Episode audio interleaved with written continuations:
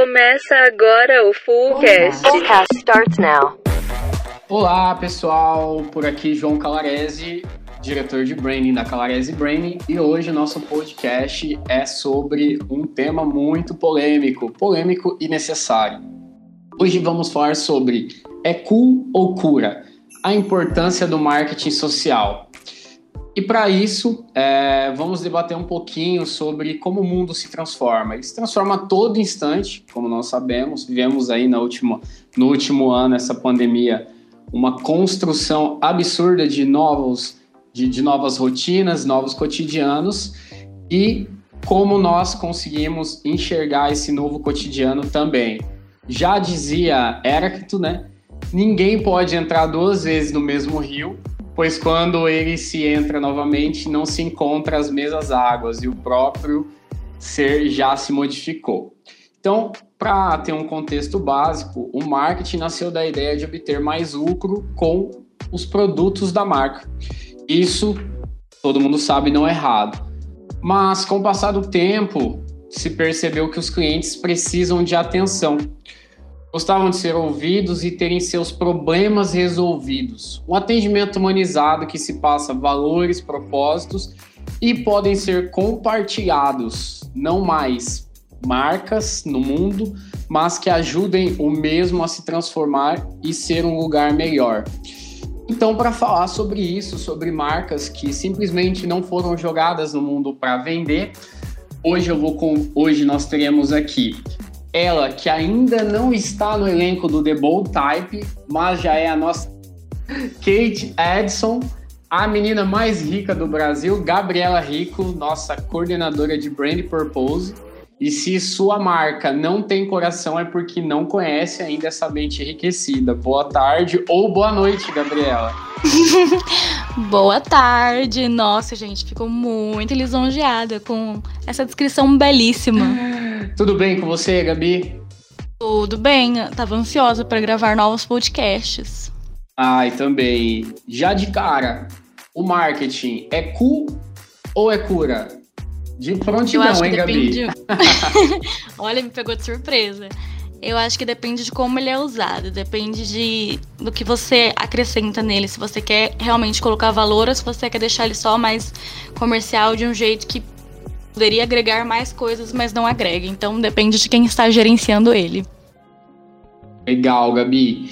Eu, eu vejo muito hoje as marcas, né? É, hoje é difícil você ver uma marca no mercado grande, posicionada, é, que não tenha um propósito por trás, né? Eu sempre valorizo muito é, quando somos chamados para fazer algum tipo, algum tipo de ação, né? Alguma ação. É, a primeira coisa que eu questiono é: isso tem alguma paridade com o teu propósito? Isso está alinhado com a expectativa do teu público? Eu sei que muitas vezes a boa intenção é válida, mas acho que a gente a ideia boa e a ideia ruim, elas andam lado a lado. E acho que para se cruzarem é um gatilho muito simples, né, Gabi? Sim, com certeza, né? E também tem o risco da ideia vazia, né? Que não sai de lugar nenhum para chegar em lugar nenhum. Sim, e a gente comentou, eu comentei ali que muitas marcas acabam sendo jogadas no mundo e não olham, né, pro, pro habitat, né, onde elas estão inseridas. É... O que, que você acha, Gabi? Você acha que muitas marcas sentem receio ou não valorizam a questão de se engajar em causas sociais? Olha, eu acredito que sim, né? Eu acho que rola bastante desse medo, às vezes, de perder um público ou essa falta de conscientização de que o seu público pode ficar mais forte e mais engajado com você se vocês tiverem a mesma causa, se vocês acreditarem, né? em uma mesma coisa, se relacionarem dessa forma mais íntima, né?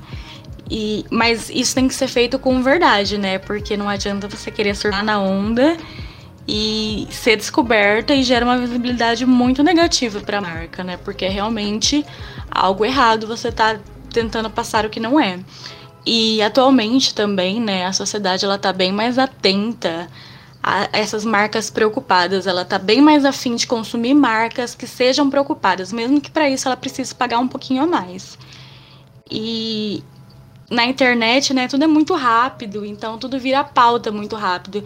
E um erro já vira gigantesco, né? Então é, é, preciso sempre estar atento, né? Não sei se vocês lembram do caso da Arezo em 2011, que ela fez uma campanha, né, intitulada Pele Mania, exaltando o amor por vestir pele animal. Só que o que não pegou muito bem, porque a sociedade ela já tinha mudado, já não era mais aquela sociedade de que consome produtos animais como produto de luxo, como casacos de luxo, sabe?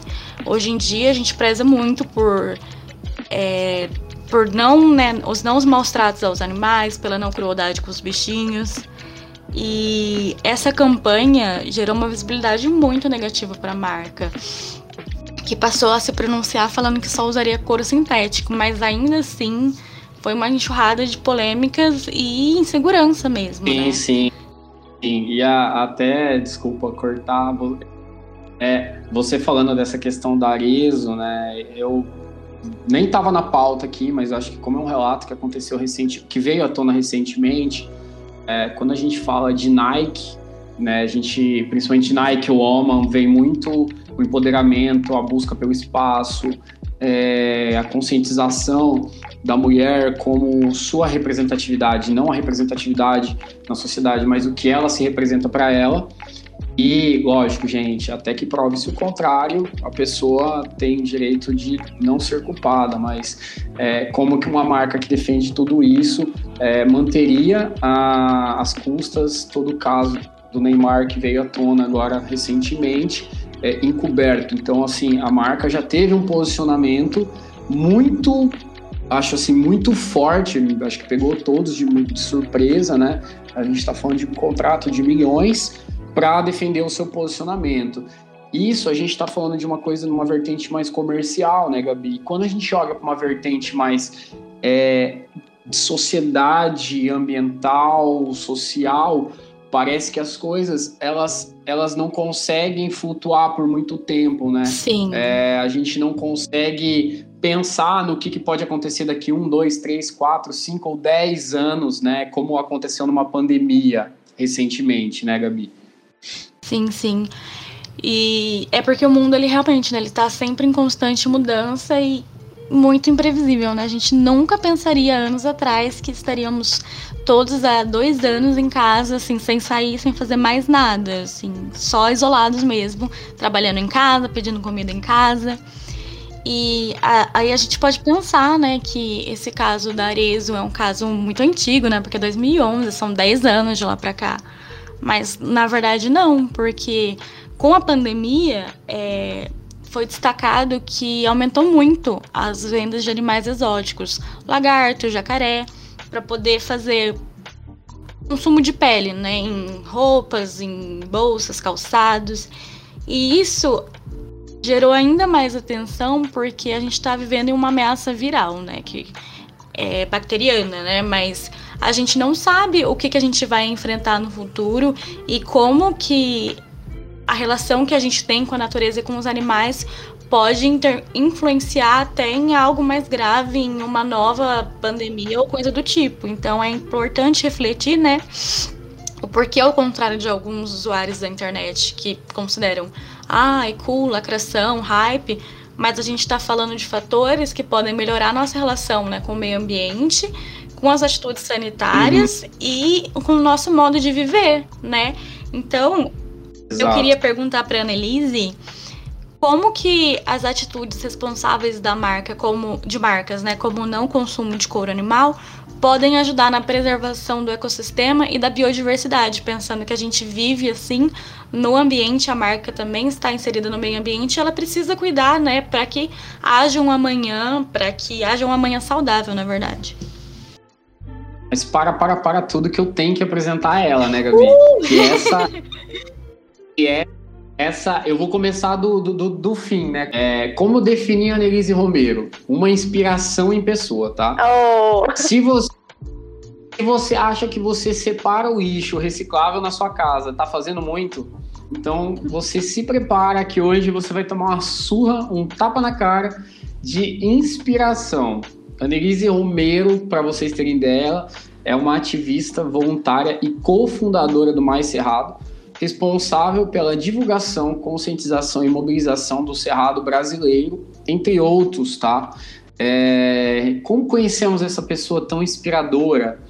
Através de um projeto recente que nós fizemos aqui na Calarese Braining, é, tivemos o prazer de conhecer ela, de dela abrir as portas e nos ensinar uma imensidão, imensidão de termos, de etimologias, de sentidos para a vida e uma frase que, olha, eu só não vou tatuar porque eu tenho medo de agulha, tá, gente?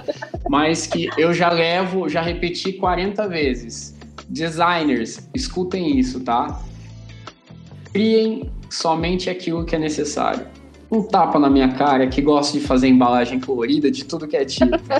Nelise, seja super bem-vinda para falar com a gente. Ô, oh, gente, muito obrigada. Adorei essa recepção.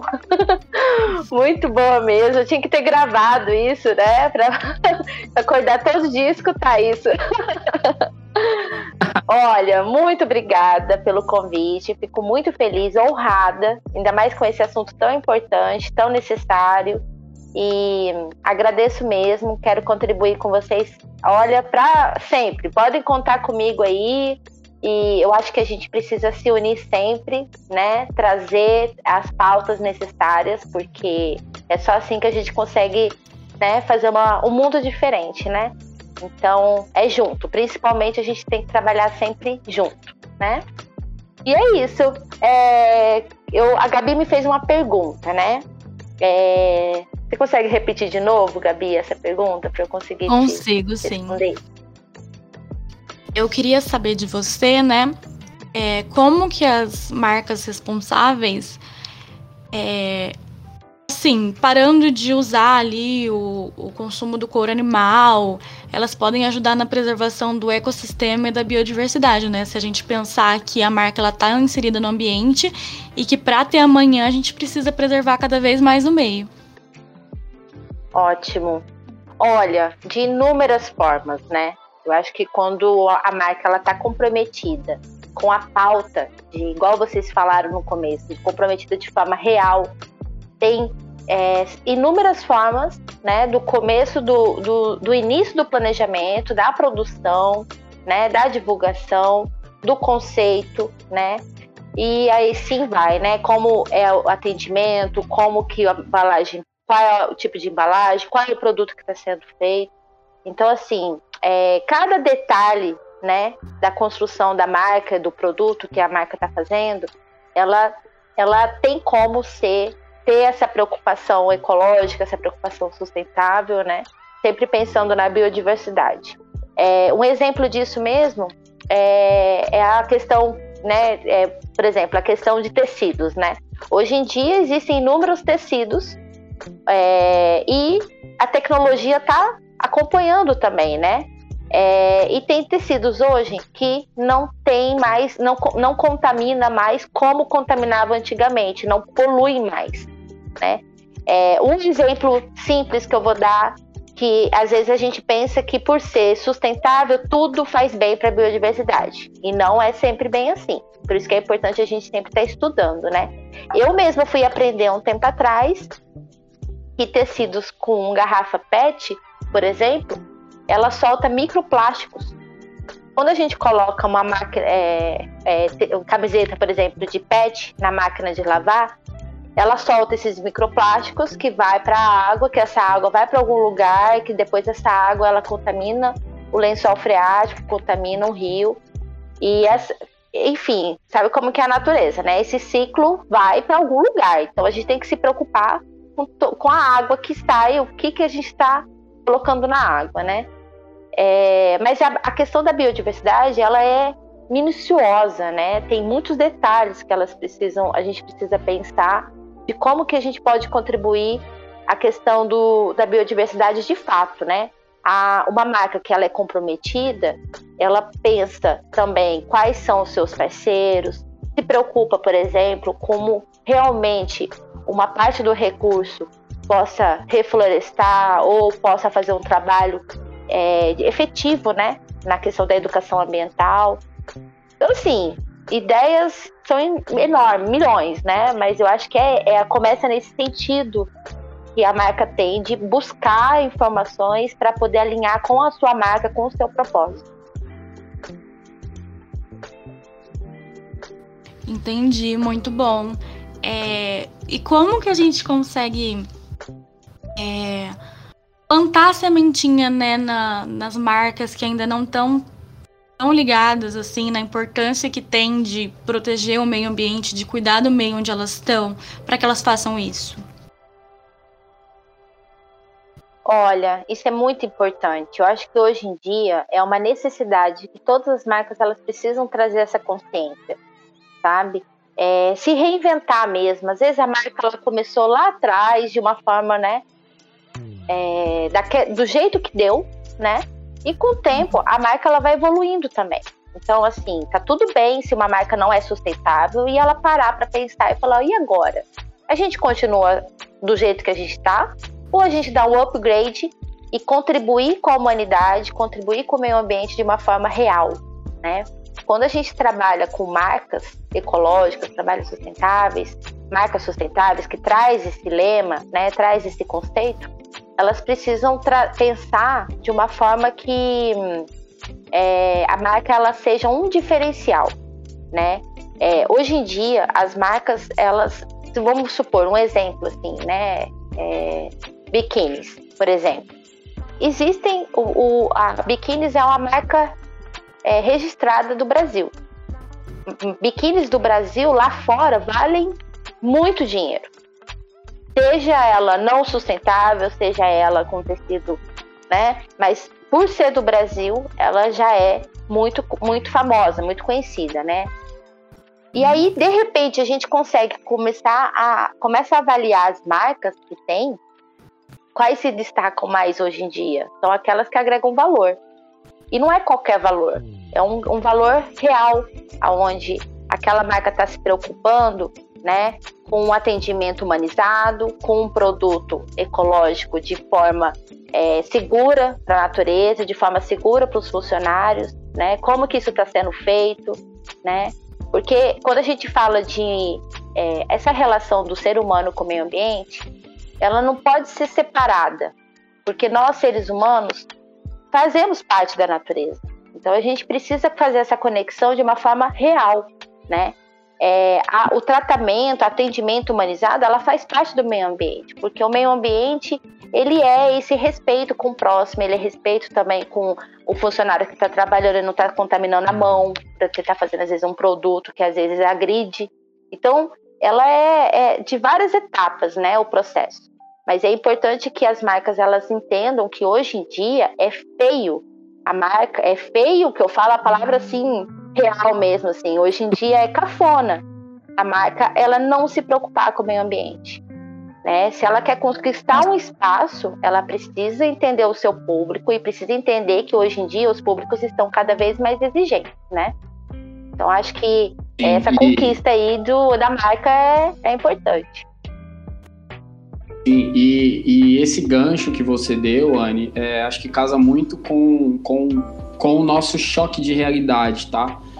É, quando a gente estava fazendo a pesquisa, pesquisa assim de, de, levantamento mesmo de informações do nosso cliente, do propósito que ele queria para a marca, de todo o conceito da Raise, que é um case que em breve a gente vai divulgar aí para todo mundo.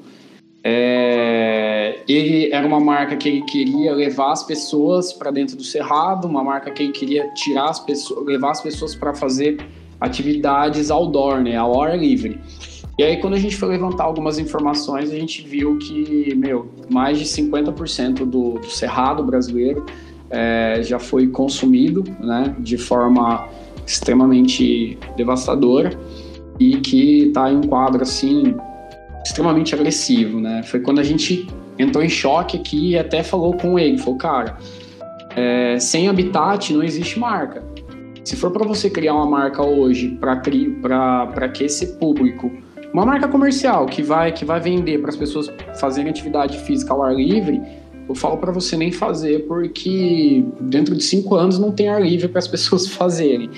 É, então eu queria que você comentasse um pouco para gente como que é essa realidade de vocês no Mais Cerrado daí? O que, que vocês fazem? Quais as dificuldades que vocês têm? É, qual a principal a, vamos dizer assim, a principal, principal gap, a principal dor que vocês têm todos os dias em, ali no trabalho do Mais Cerrado, né? É, Para quem não conhece, hoje faz um trabalho magnífico aí. Depois a gente vai estar tá colocando as redes sociais para as pessoas seguirem entenderem que o Brasil não é só o sul, não é só o norte, é um eixo central. Então, queria que você explicasse um pouquinho do quão a gente depende do Cerrado e de qual que é essas dores desse trabalho de vocês aí no Cerrado hoje. Então, é... bom, eu, eu, eu, começando só uma observação que quando você falou de 50% cerrado, meu coração ficou até é, a mole, porque se a gente pega o dado de hoje, a gente tem menos de, na verdade já foi desmatado real, mais de 80%. Meu é, Deus do céu. Porque assim, quando você pega um dado, o único dado que o Ministério do Meio Ambiente tem hoje é de 2009, o, o dado sobre o cerrado de desmatamento. O último dado de documento de registro re, oficial sobre o cerrado é de 2009. E a gente já estava com o cerrado extremamente ameaçado.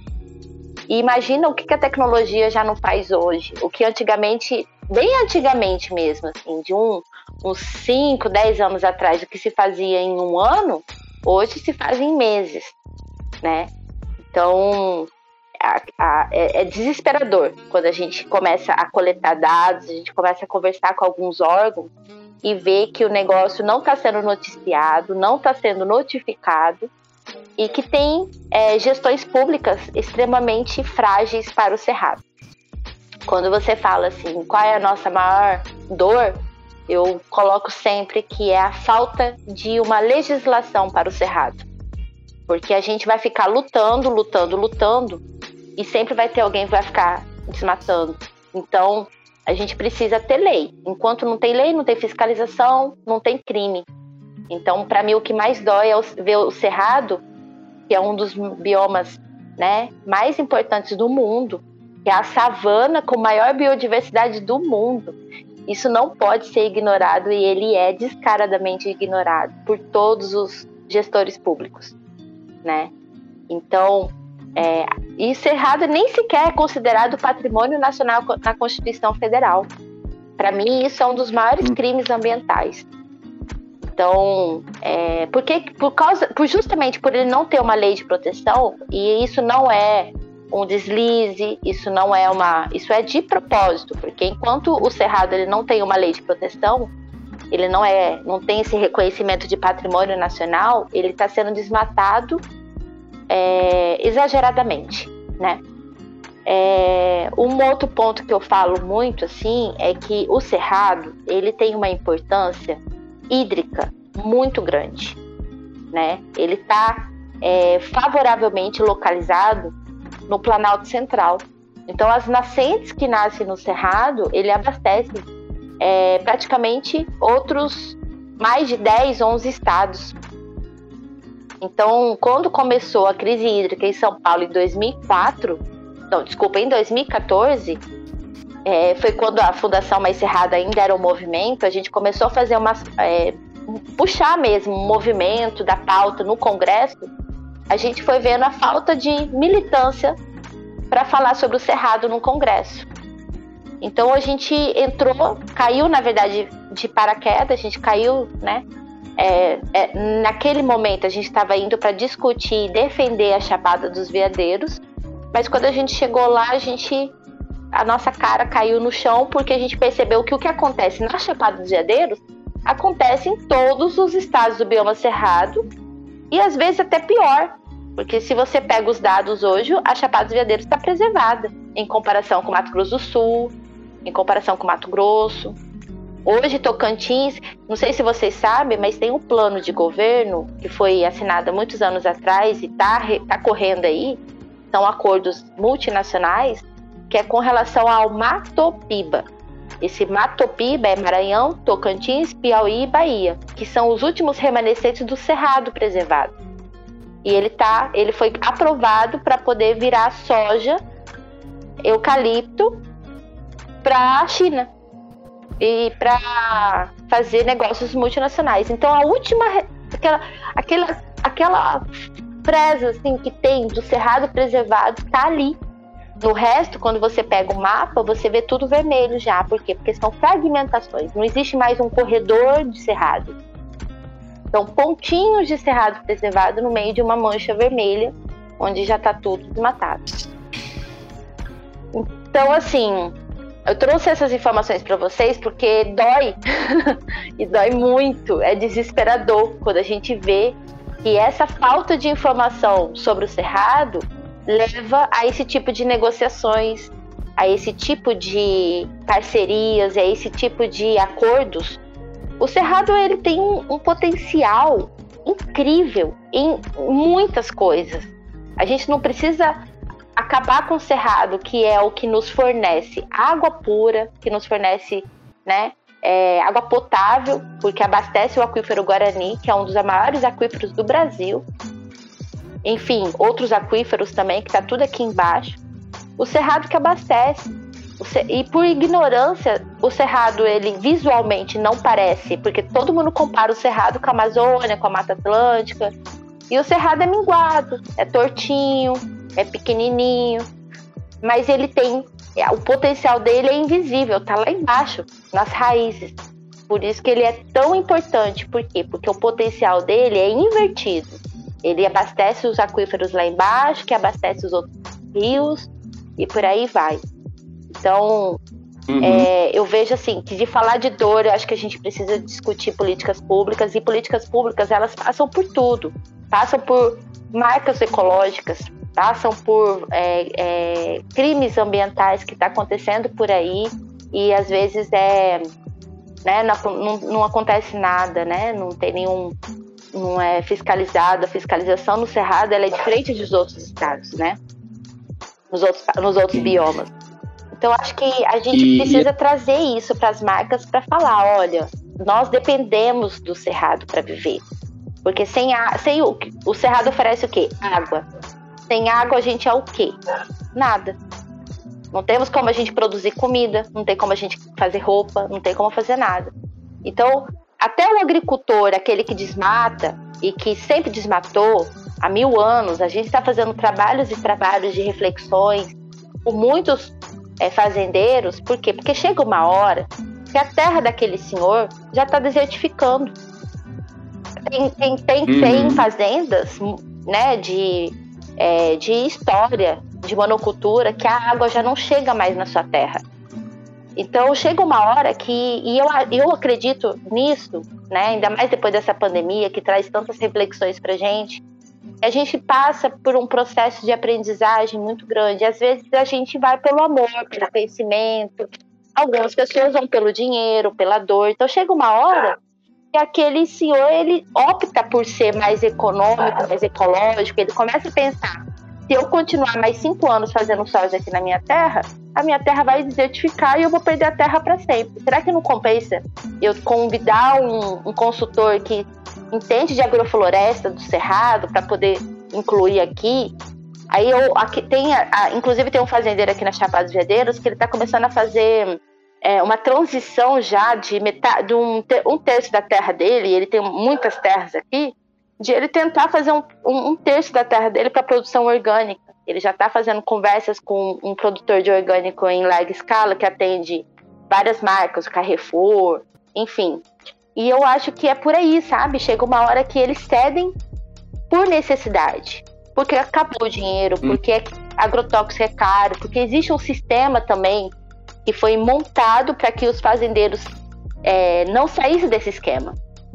Então a gente precisa quebrar tudo isso e trazer as soluções para que a, todo, todo mundo que quer é, depende do cerrado de alguma forma possa contribuir nessa transição, né?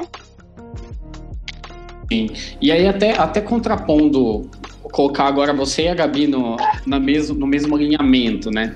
Quando nós fizemos a, a pesquisa desse projeto, é, eu confesso, tá, que eu principalmente não tinha conhecimento do cerrado, não tinha conhecimento tá, do tamanho que é o nosso bioma, do tamanho do problema que a gente está inserido, tá?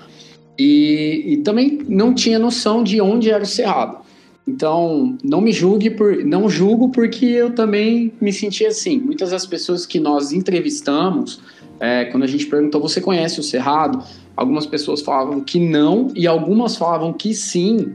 É, na verdade, assim, 81% das pessoas falaram que não, tá? E as, tinham pessoas que falavam que conheciam e falavam assim, sim, já ouvi falar lá no Nordeste, né? Então, assim, existe um mito muito grande sobre o Cerrado. É, acho que você, Gabi, pode contrapor muito essa situação de falha de comunicação. Acho que tem muito a ver com essa questão de políticas públicas, é, mas também a gente tem muito esse gap de grandes marcas talvez ainda não terem é, abraçado isso para poder comunicar. E fica aqui um convite: existe um, caminho gigantesco para isso, né? É, até porque uma, a última pergunta que a gente fazia na nossa pesquisa de mercado era: você pagaria mais por uma empresa que busca preservar ou busca é, manter, manter o cerrado, manter. Porque depois a gente ia contando toda a história e 77% das pessoas não ligavam de pagar a mais por uma marca que tinha toda a ligação social, ambiental é, é, de, com a causa, né? Ter essa proposta com a causa. Aí eu queria ver com você, Gabi, depois você pode estender para a Anne também. É, hoje, nós, nós vemos muito os, o B2C, né? O cliente final, ele passou de ser passivo para ser totalmente ativo. Então hoje nós temos inúmeros casos de cancelamento, a gente já falou sobre isso em, em outros podcasts, é que as marcas elas muitas vezes elas elas estão o tempo inteiro trocando informações com o cliente final e muitas das vezes o cliente final ele está cobrando as marcas de de estar tá fazendo algo por aquilo ou se posicionamento se posicionando sobre determinado tema, né? Você acha que se a gente tivesse é, uma comunicação mais agressiva, é, talvez a gente pudesse mobilizar, Gabi, é, os clientes finais, já que a gente tem esse, é, essa visão do cliente final, né? De que ele pagaria mais para que engajasse ou cobrasse de certas marcas em estarem falando mais do, do Cerrado ou de outras regiões. Você acha que é, esse contraponto, né, o ativo, o nosso cliente final, ele ele pode estar tá, se mobilizando todo um, um, novo, um novo setor ali no Cerrado? Ah, eu acredito que sim, hein? Porque é, a internet, principalmente, né, ela tem sido um meio de muitas pautas e muitas reivindicações e às vezes parecem vozes isoladas, mas que se juntam a outras vozes que ganham realmente muita força e visibilidade, né, para algumas causas que as marcas não pensam mas deveriam pensar. E nisso eu vou até parafrasear, né, Annelise, que tem pessoas que aprendem por amor, tem pessoas que aprendem na dor. Então, às vezes, a, a mobilização ali das, do, do B2C, né, dos clientes, é, acarreta diretamente no bolso né, dos clientes finais e faz com que eles pensem melhor sobre determinados assuntos. Então, eu acredito que sim, o público tem muita força para dizer o que ele pensa e qual comunicação assim é tem valor, é mais aceitável. No próprio caso da Arezzo, né, quem realmente entrou na pauta, na discussão de que aquilo era errado, não foi assim a empresa ou o marketing da empresa que percebeu, foi uma reivindicação das pessoas que já estavam saturadas daquele tipo de consumo, né? Então acho que cada vez mais as pessoas vão estar tá cobrando as marcas sim, para que o mundo seja um lugar com mais propósitos. Perfeito, Gabi. Ô, Anne, para contrapor isso, né? Eu que já sou fã de vocês, né, e conheço um pouco. É, contribuição para mais Cerrado, ou para o Cerrado brasileiro. Vamos dizer que eu tenho uma marca, que vamos dizer que a Calarese é, quer se engajar nessa causa social. Depois eu vou até falar um pouco sobre isso. É, é só financeiramente? Nossa, eu sou uma empresa pequena, estou começando agora, é só financeiramente? Ou não? Olhando por esse ponto de vista, a divulgação, ajudar na comunicação, de difundir o que é o Cerrado também é uma ajuda extremamente potencial para vocês. Então, é exatamente isso. Falou tudo.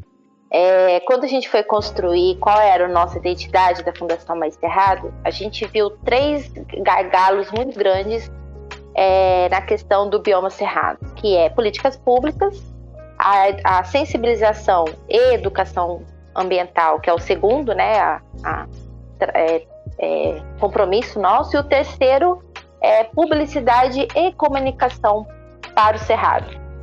Quando você estava começando a falar sobre a questão da, das pessoas às vezes falar que conhecem o cerrado e muitas vezes não conhecerem, é justamente pela falta de educação ambiental. Porque, por lei, ele é, ele é transversal.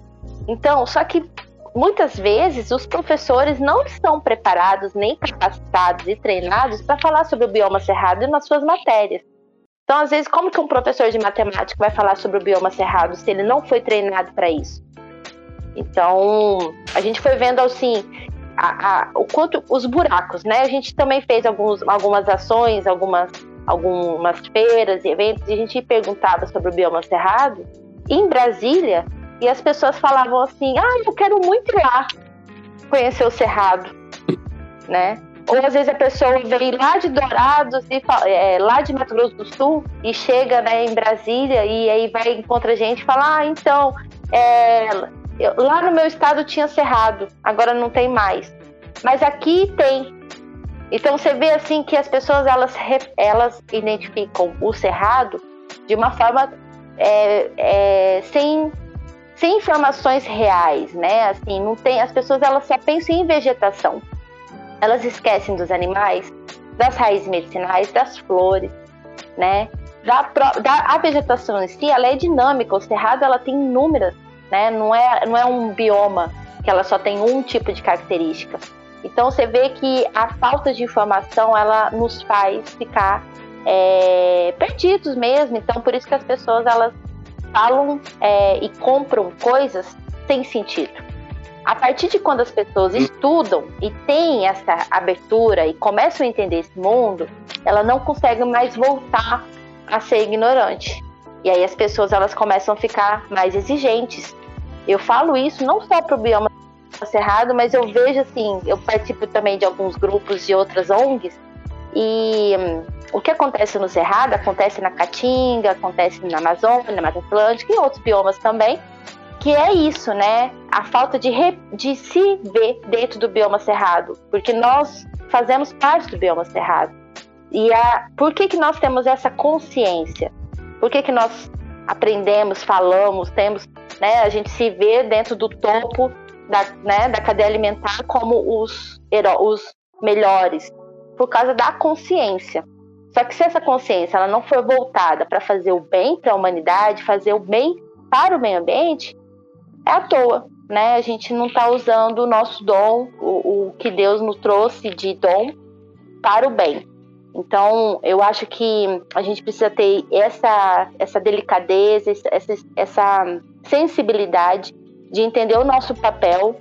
E o cerrado, ele é justamente massacrado do jeito que é, por justamente não ter informações, não ter divulgação.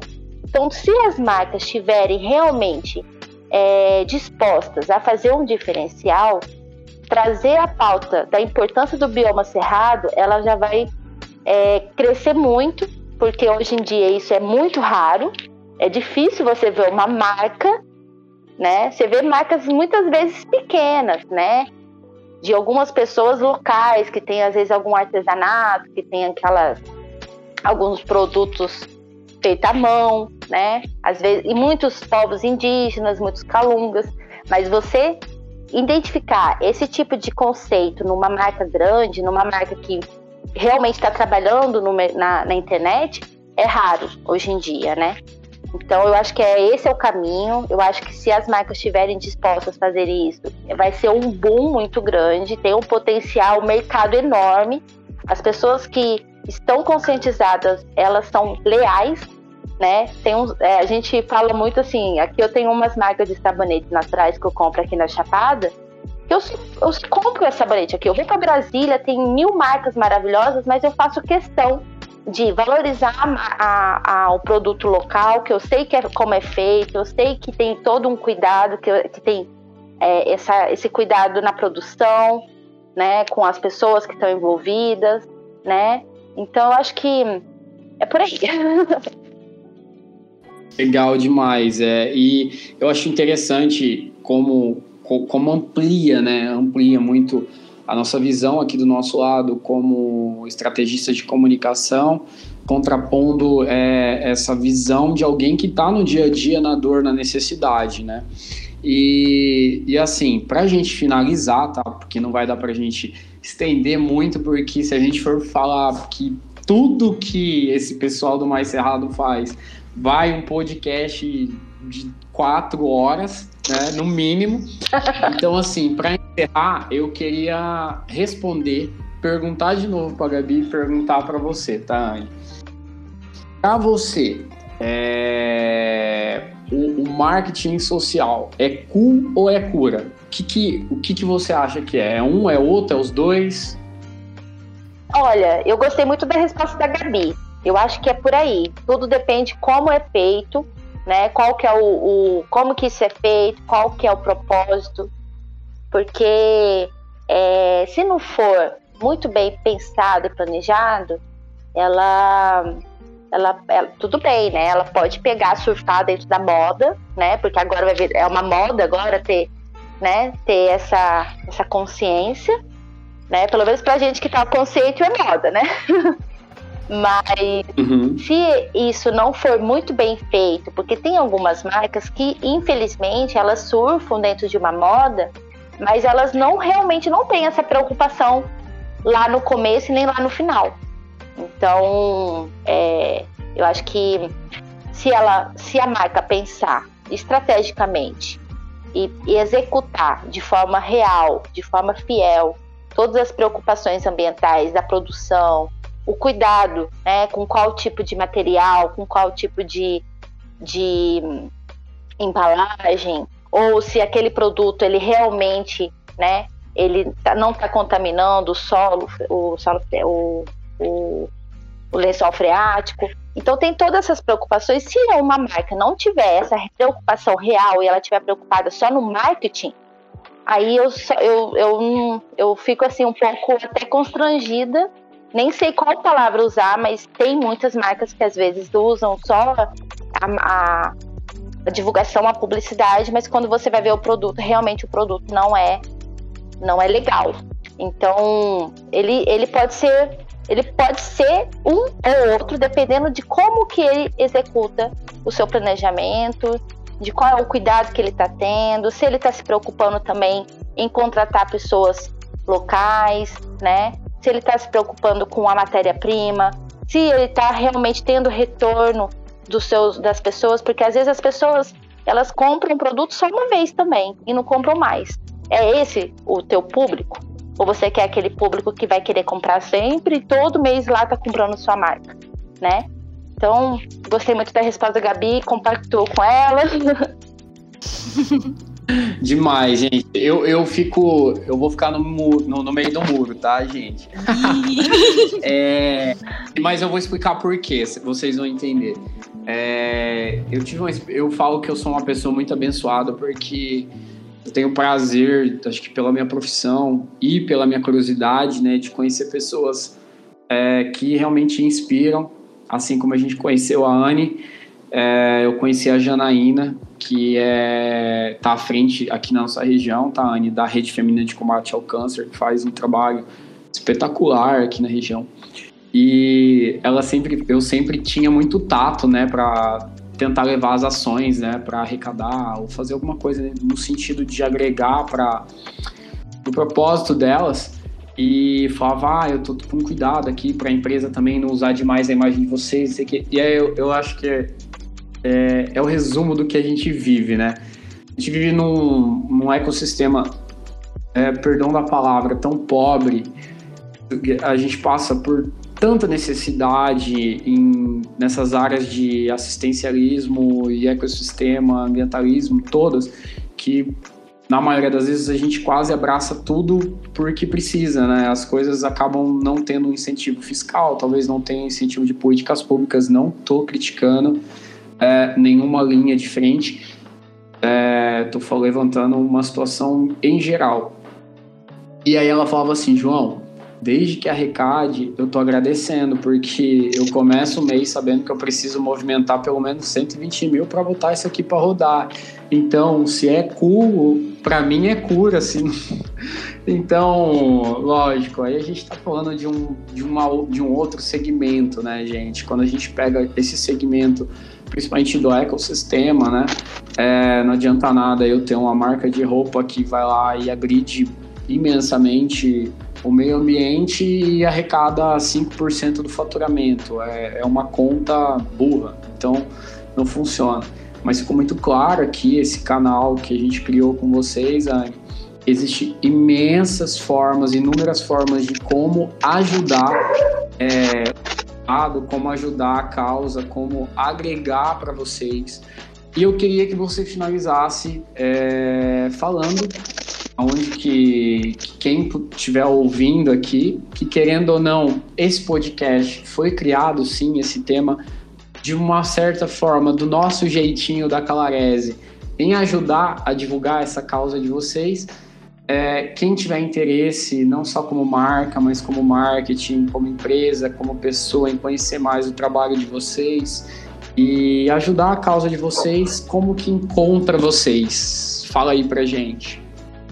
Ah, que legal. Olha, é, a Fundação Mais Cerrado hoje, ela, a gente está atuando de várias formas e a gente, com essa pandemia, a gente está é, evitando de ir para a sede, né?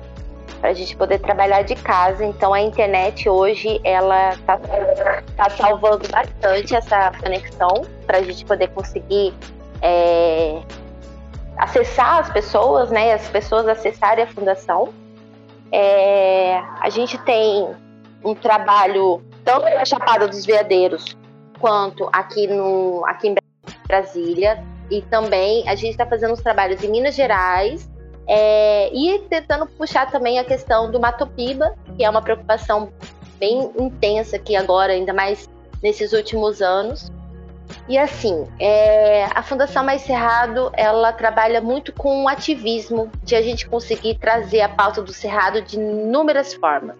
A gente tem o um filme, que é o Ser Tão Velho Cerrado, ele tá no Netflix, tá no YouTube, tá no Videocape, que é para educador ambiental poder cadastrar, e tá no Amazon também.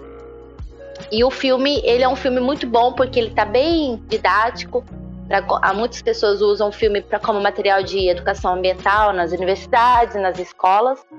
E a gente tem o Gibi também, que é a Turma do Cerrado, onde a gente está trabalhando várias pautas. E a gente está com um projeto do pato mergulhão, que é a espécie, é, uma das maiores, das espécies mais ameaçadas do mundo, e que ela só é encontrada no Cerrado, e dentro do Cerrado, hoje em dia, ela é só encontrada em três lugares, que é na Chapada dos Veadeiros, no Jalapão e na Serra da Canastra. O pato mergulhão ele é um bioindicador de água limpa. Então, onde ele é encontrado, ele é é porque a água está, que aquela água, aquela, aquele habitat está muito em equilíbrio, né? E aí a gente está com esse trabalho de evitar a extinção do pato mergulhão, porque a quantidade que hoje é encontrada é muito pouco, né? E é isso, assim, a gente está com alguns projetos também de em comunidade local, de trabalho também de agroecologia, de trazer pautas também, de sempre trazendo soluções para o bioma cerrado. A gente não é contra a nada, mas que as pessoas elas possam encontrar formas de agredir, agredir menos o meio ambiente, né? Então a gente vai falar sobre agricultura, a gente tenta trazer agroecologia, tenta trazer agricultura orgânica, a gente vai falar de mineração, que ela seja sustentável e que ela seja realmente feita onde pode. Onde não pode é porque não pode. Então a gente está trazendo sempre essas pautas, né? É, e sempre trazendo principalmente essa sensibilidade de que nós todos precisamos ser responsáveis pelo bioma cerrado e lutar aí nas, na internet, criar um hashtag aí, é, quero uma lei do Cerrado, tá na hora, já passou da hora, na verdade. E é isso, a gente está sempre em campanha, né? A gente está também com uma campanha nova que é esse ano é o ano internacional de cavernas. e a gente está tentando conseguir uma, um título de Patrimônio Mundial Natural da Humanidade para Terra Ronca. Então a gente está nessa campanha também. Provavelmente é, esse ano quem vai receber o, o, o título parece que vai ser Lençóis Maranhenses, porque eles começaram no ano passado e fizeram uma campanha muito bonita. E aí a gente começou agora, esse, esses dos últimos meses, e aí a ideia é ver se a gente consegue o título pro ano que vem, né? Mas o, aproveitar a pauta que a gente está falando de cavernas e está falando também da questão da, da espeleologia, né? Que está tendo aqui também os congressos aqui no Brasil, então a gente está trabalhando bastante essa pauta. Mas é isso, gente. A gente tem muita coisa para falar, igual o João falou, senão a gente ia ficar umas 4, 5 horas aqui. Mas quem, quem quiser mínimo. conversar com a gente também, a gente está super aberto, a gente está começando a, a, tentar criar o nosso site também. Como nós todos somos voluntários, a gente está tentando construir um site bem legal também para que a gente possa acessar também outros voluntários, a gente criar também os embaixadores do Cerrado, que a gente é um sonho que a gente tem também para conseguir em cada estado. E é isso. Uhum. Hoje, hoje, hoje, quem são os embaixadores de vocês? É o Reinaldo Janequini, Thiago Lacerda? Então, é, o último embaixador foi o Janequini, né? E a gente, ele ajudou uhum. bastante a gente nas campanhas que teve aqui para proteção da Chapada. É, depois a gente teve uma força muito grande com, com o Leonardo, com o Lacerda para a questão do fogo também trazendo uhum. essa preocupação para a gente. É, inclusive, o André está até pensando em ver se consegue fazer um filme aí sobre a, a questão do fogo no Cerrado. A gente está tentando. O, o, André Deli é o mesmo diretor do filme Sertão Velho Cerrado. E aí a gente está tentando puxar e falar assim: ah, a gente precisa de um filme para falar sobre o fogo, porque todo ano é a mesma polêmica, né? Cara, eu conheço uma galera de São Paulo que todo ano eles têm que correr aí para trabalhar de voluntário para ajudar vocês. Pois é assim, é. é um desespero. É um desespero. Acho que, acho que até vale a pena a gente entender só um pouquinho. Eu queria que você contasse, assim, para as pessoas terem uma dimensão quando a gente fala de fogo, é, do nível de equipamento e nível de preparo que das pessoas que estão envolvidas, que se dedicam lá para apagar isso. Queria só que você desse um, um breve um breve spoiler assim para pegar literalmente pegar fogo na cabeça das pessoas. Olha, eu vou te falar, eu fiz o filme no mês passado de brigadista e hoje eu tô conseguindo entender esse mundo, sabe? É um, são guerreiros demais. Meu Deus, eles se colocam em risco de vida para salvar o cerrado. E é, muitas vezes eles vão sem equipamentos de segurança, muitas vezes vão, já vi a galera indo com tênis, com chinelo apagar fogo na hora do desespero. E, e assim, é um, a Fundação Mais Cerrado fez um trabalho no ano passado muito legal aqui com a Brigada de São Jorge para conseguir equipamentos de segurança e equipamentos de combate, porque era o mínimo que eles precisavam. Como que eles vão para o fogo sem o pessoal, todo mundo sem calça, é, sem proteção, sem luva. O pessoal chegando com bolhas, com o sapato tudo queimado, né? Então, a gente fez todo um trabalho para fazer uma campanha e deu super sério. A gente conseguiu captar recurso para comprar é, sopradores de sopradores turbo 800 que um, um soprador turbo desse substitui quatro, cinco brigadistas. Ele só tinha um e, e era de 600. Agora eles estão com 4,800. Eles têm é, equipamento de segurança para mais de 17 brigadistas. Então a, a, brigada aqui e fizeram o curso no mês passado. Então a brigada aqui está super, uhum. sabe, dedicada para poder profissionalizar, para poder garantir segurança para os brigadistas, né?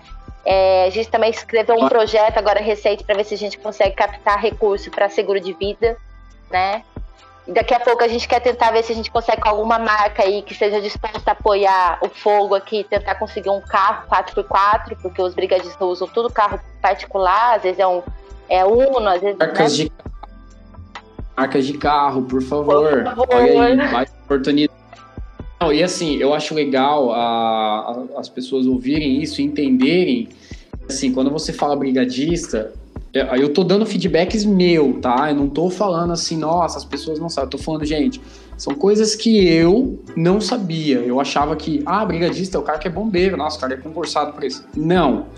São pessoas comuns, então é, é o padeiro, é o cara que. o farmacêutico. É assim, são pessoas como nós, assim, do dia a dia, que vão lá pro meio do mato, né? Lógico, agora ela tá falando aqui que tá houve sim um treinamento, está tendo toda uma parte de equipamento, de investimento, mas assim, ainda são pessoas voluntárias que largam os seus afazeres para irem lá tentarem fazer algo para minimizar é, o alastramento né, do fogo no cerrado. Então, assim, é, é uma situação muito, muito triste. É, muito. Ela citou aqui o documentário O Sertão Velho Cerrado, recomendo a todos. Acho que deveria ser é, filme obrigatório, documentário obrigatório do ensino fundamental e médio, tá? Porque eu tive a oportunidade nas nossas pesquisas. Quero até deixar um abraço aqui pro Alisson, né? Que é o nosso cliente, que a gente fez Sim. esse projeto da Raise, que se Deus quiser vai dar tudo certo aí. Sim. Vai ser uma marca embaixadora do Cerrado. Deus quiser. E que deu ele nos deu a oportunidade de conhecer mais Goiás, nos deu a oportunidade de conhecer mais o Cerrado. E aí, pesquisando, né, Gabriela, nós assistimos o documentário e foi assim um, um divisor de águas na nossa cabeça. A gente não conseguiu dormir até conseguir falar com a Anne, com o time dela, e eles são super acessíveis. É, a gente entrou, achou o Instagram do Mais Cerrado, começou a trocar ideia com eles, marcamos uma conversa e, sabe, graças a Deus conseguimos aí criar uma marca que já vai estar tá trazendo um novo sentido para ajudar o Mais Cerrado e, com certeza, o nosso time aqui é, sai com essa missão também de divulgar é, o propósito da, da fundação, por onde nós tivemos a oportunidade de falar e agregar também e, e também está divulgando é, toda essa causa de vocês. Então, assim, é uma situação muito, muito simples. É, vale a pena. Eu, eu pesquisei antes aqui, vi que tem agora na Netflix, então é um programa de cara, final de tarde para você assistir e realmente entender um pouco mais da realidade e da necessidade que se tem hoje, tá? é, dados apontam que se nada for feito diferente, aí você me corrige, tá, Anne? Até 2025 a gente está sujeito a não ter mais esse bioma. E isso vai acarretar problemas imensos, irreparáveis para nós e os nossos filhos, netos. Não sei se chega até lá. Anne, é isso? É isso Mais mesmo. algum recado? Nossa, eu quero agradecer demais e, e assim, é, Quero também dizer que o filme Sertão Velho Cerrado, ele também tá no YouTube já, viu? Então, para quem não tem Netflix ah, nem o Amazon, ele tá no YouTube super acessível. E vou indicar também dois outros filmes, que é do mesmo diretor, que eu acho que ele traz essa conexão junto também com o Sertão Velho Cerrado. Porque o filme Sertão Velho Cerrado, ele fala sobre o Cerrado e ele traz essa história uhum. da Chapada. Beleza. O filme A Lei da Água, é um filme que fala sobre o Código Florestal, que é a lei máxima ambiental. E é um filme que questiona, porque se você reparar bem na lei, ele é uma lei que ele expôs o cerrado mais ainda.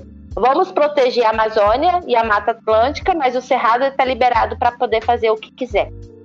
Então, eu uhum. acho que é uhum. muito legal, sugiro aí se alguém quiser mergulhar um pouquinho, entender mais esse mundo, é um filme que mexeu muito comigo. Foi onde eu conheci o André Delia. E no final do filme teve um debate. Eu fui lá conversar com ele e falei: Ó, oh, precisamos fazer um filme sobre o Cerrado. Foi nesse, no lançamento desse filme, A Lei da Água. Também tá no YouTube já liberado. E outro filme uhum. que é para a gente entender um pouquinho esse essa situação que aconteceu em Minas Gerais da mineração eu, o André uhum. Delia fez uns, acho que foi no ano passado, acho que foi no ano passado, ano retrasado ele lançou é, é, O Amigo do Rei. É um filme que também traz essa toda a situação que Brumadinho sofreu lá e sofre até hoje, que até muitos até hoje não foram indenizados, né? E Eu acho que é importante o Brasil, né? Quanto mais informações a gente ter, né, dessas situações, é importante para a gente poder usar como aprendizado, né? É igual eu falei, Sim. eu não sou contra a nada, mas que as coisas sejam bem feitas, porque é, a gente precisa ter, entender que tem uma historinha muito legal que fala assim, é, acho que é do Armandinho, que ele chega pro tio, o tio jogou, jogou o lixo no chão e o Armandinho falou assim: Ô moço, você derrubou o lixo no chão. Ah, é, o que, que você tem a ver com isso? Aí o, o Armandinho pega, é, mas só que esse lugar aqui, esse, essa terra, esse mundo, é meu também. então, acho que a gente, essa preocupação que a gente tem que ter, desse cuidado com a natureza, né, de a gente cobrar mesmo dos, da, dos políticos uma gestão política ambiental, né, eu acho que ela é uma questão assim de emergência, de todas as pautas ela tem que estar lá em cima e depois a gente discutir nas outras. Enquanto a gente não discutir o meio ambiente, a gente não sabe até quando que a gente está aqui na Terra. Então a gente tem que correr contra o tempo. É como, como a gente sempre fala aqui, deixar grandes marcas pelo mundo, mas que sejam boas marcas, né? É. é você, você, que não conseguiu atender, é, anotar, tá? A gente vai depois fazer um post só com esses três filmes, tá? Sertão, Velho, Cerrado, A Lei da Água e O Amigo do Rei, dando essa dica aí para você, para enriquecer o seu dia a dia. Bom, queria agradecer a Anne, ela que se depender dela, se tem fumaça, não tem fogo, tá? É, agradecer mesmo você pela participação, pelo tempo, pela agenda. A gente sabe como que foram esses últimos meses aí para vocês é, de dedicação, de poder parar um pouquinho e vir aqui contribuir para a gente com, com, com, tudo isso, sabe? Acho que tem muito mais a ser falado. Espero que também outras pessoas possam se inspirar nesse podcast, entrar em contato com vocês e também é, não só mudar de percepção, mas também buscar alguma forma de divulgar ou ajudar ou contribuir para vocês, tá? E é isso, brigadão, Anne. Mandar um, um super beijo para sua equipe, pessoal sempre maravilhoso. Muito obrigada. A gente precisa de informação. Estão sempre solícitos ali para nos atender. Espero em breve a gente poder aí também conhecer pessoalmente é, o trabalho de vocês. E quem não conhece é, o trabalho, arroba mais cerrado, vai poder conhecer um pouquinho do trabalho do pessoal lá, da Annelise, de toda essa equipe fantástica. E hoje a gente finaliza esse nosso EP do podcast. Eu, João Calarese, e a minha parceira aqui, a mais rica do Brasil, Gabriela Rico. Brigadão, gente. Eu acho que foi um papo super legal e muito esclarecedor de várias coisas que a gente precisa trabalhar aí em sociedade. Perfeito. Pessoal, até o próximo podcast. Esse é o Fullcast. Tchau, tchau. Você ouviu Fullcast.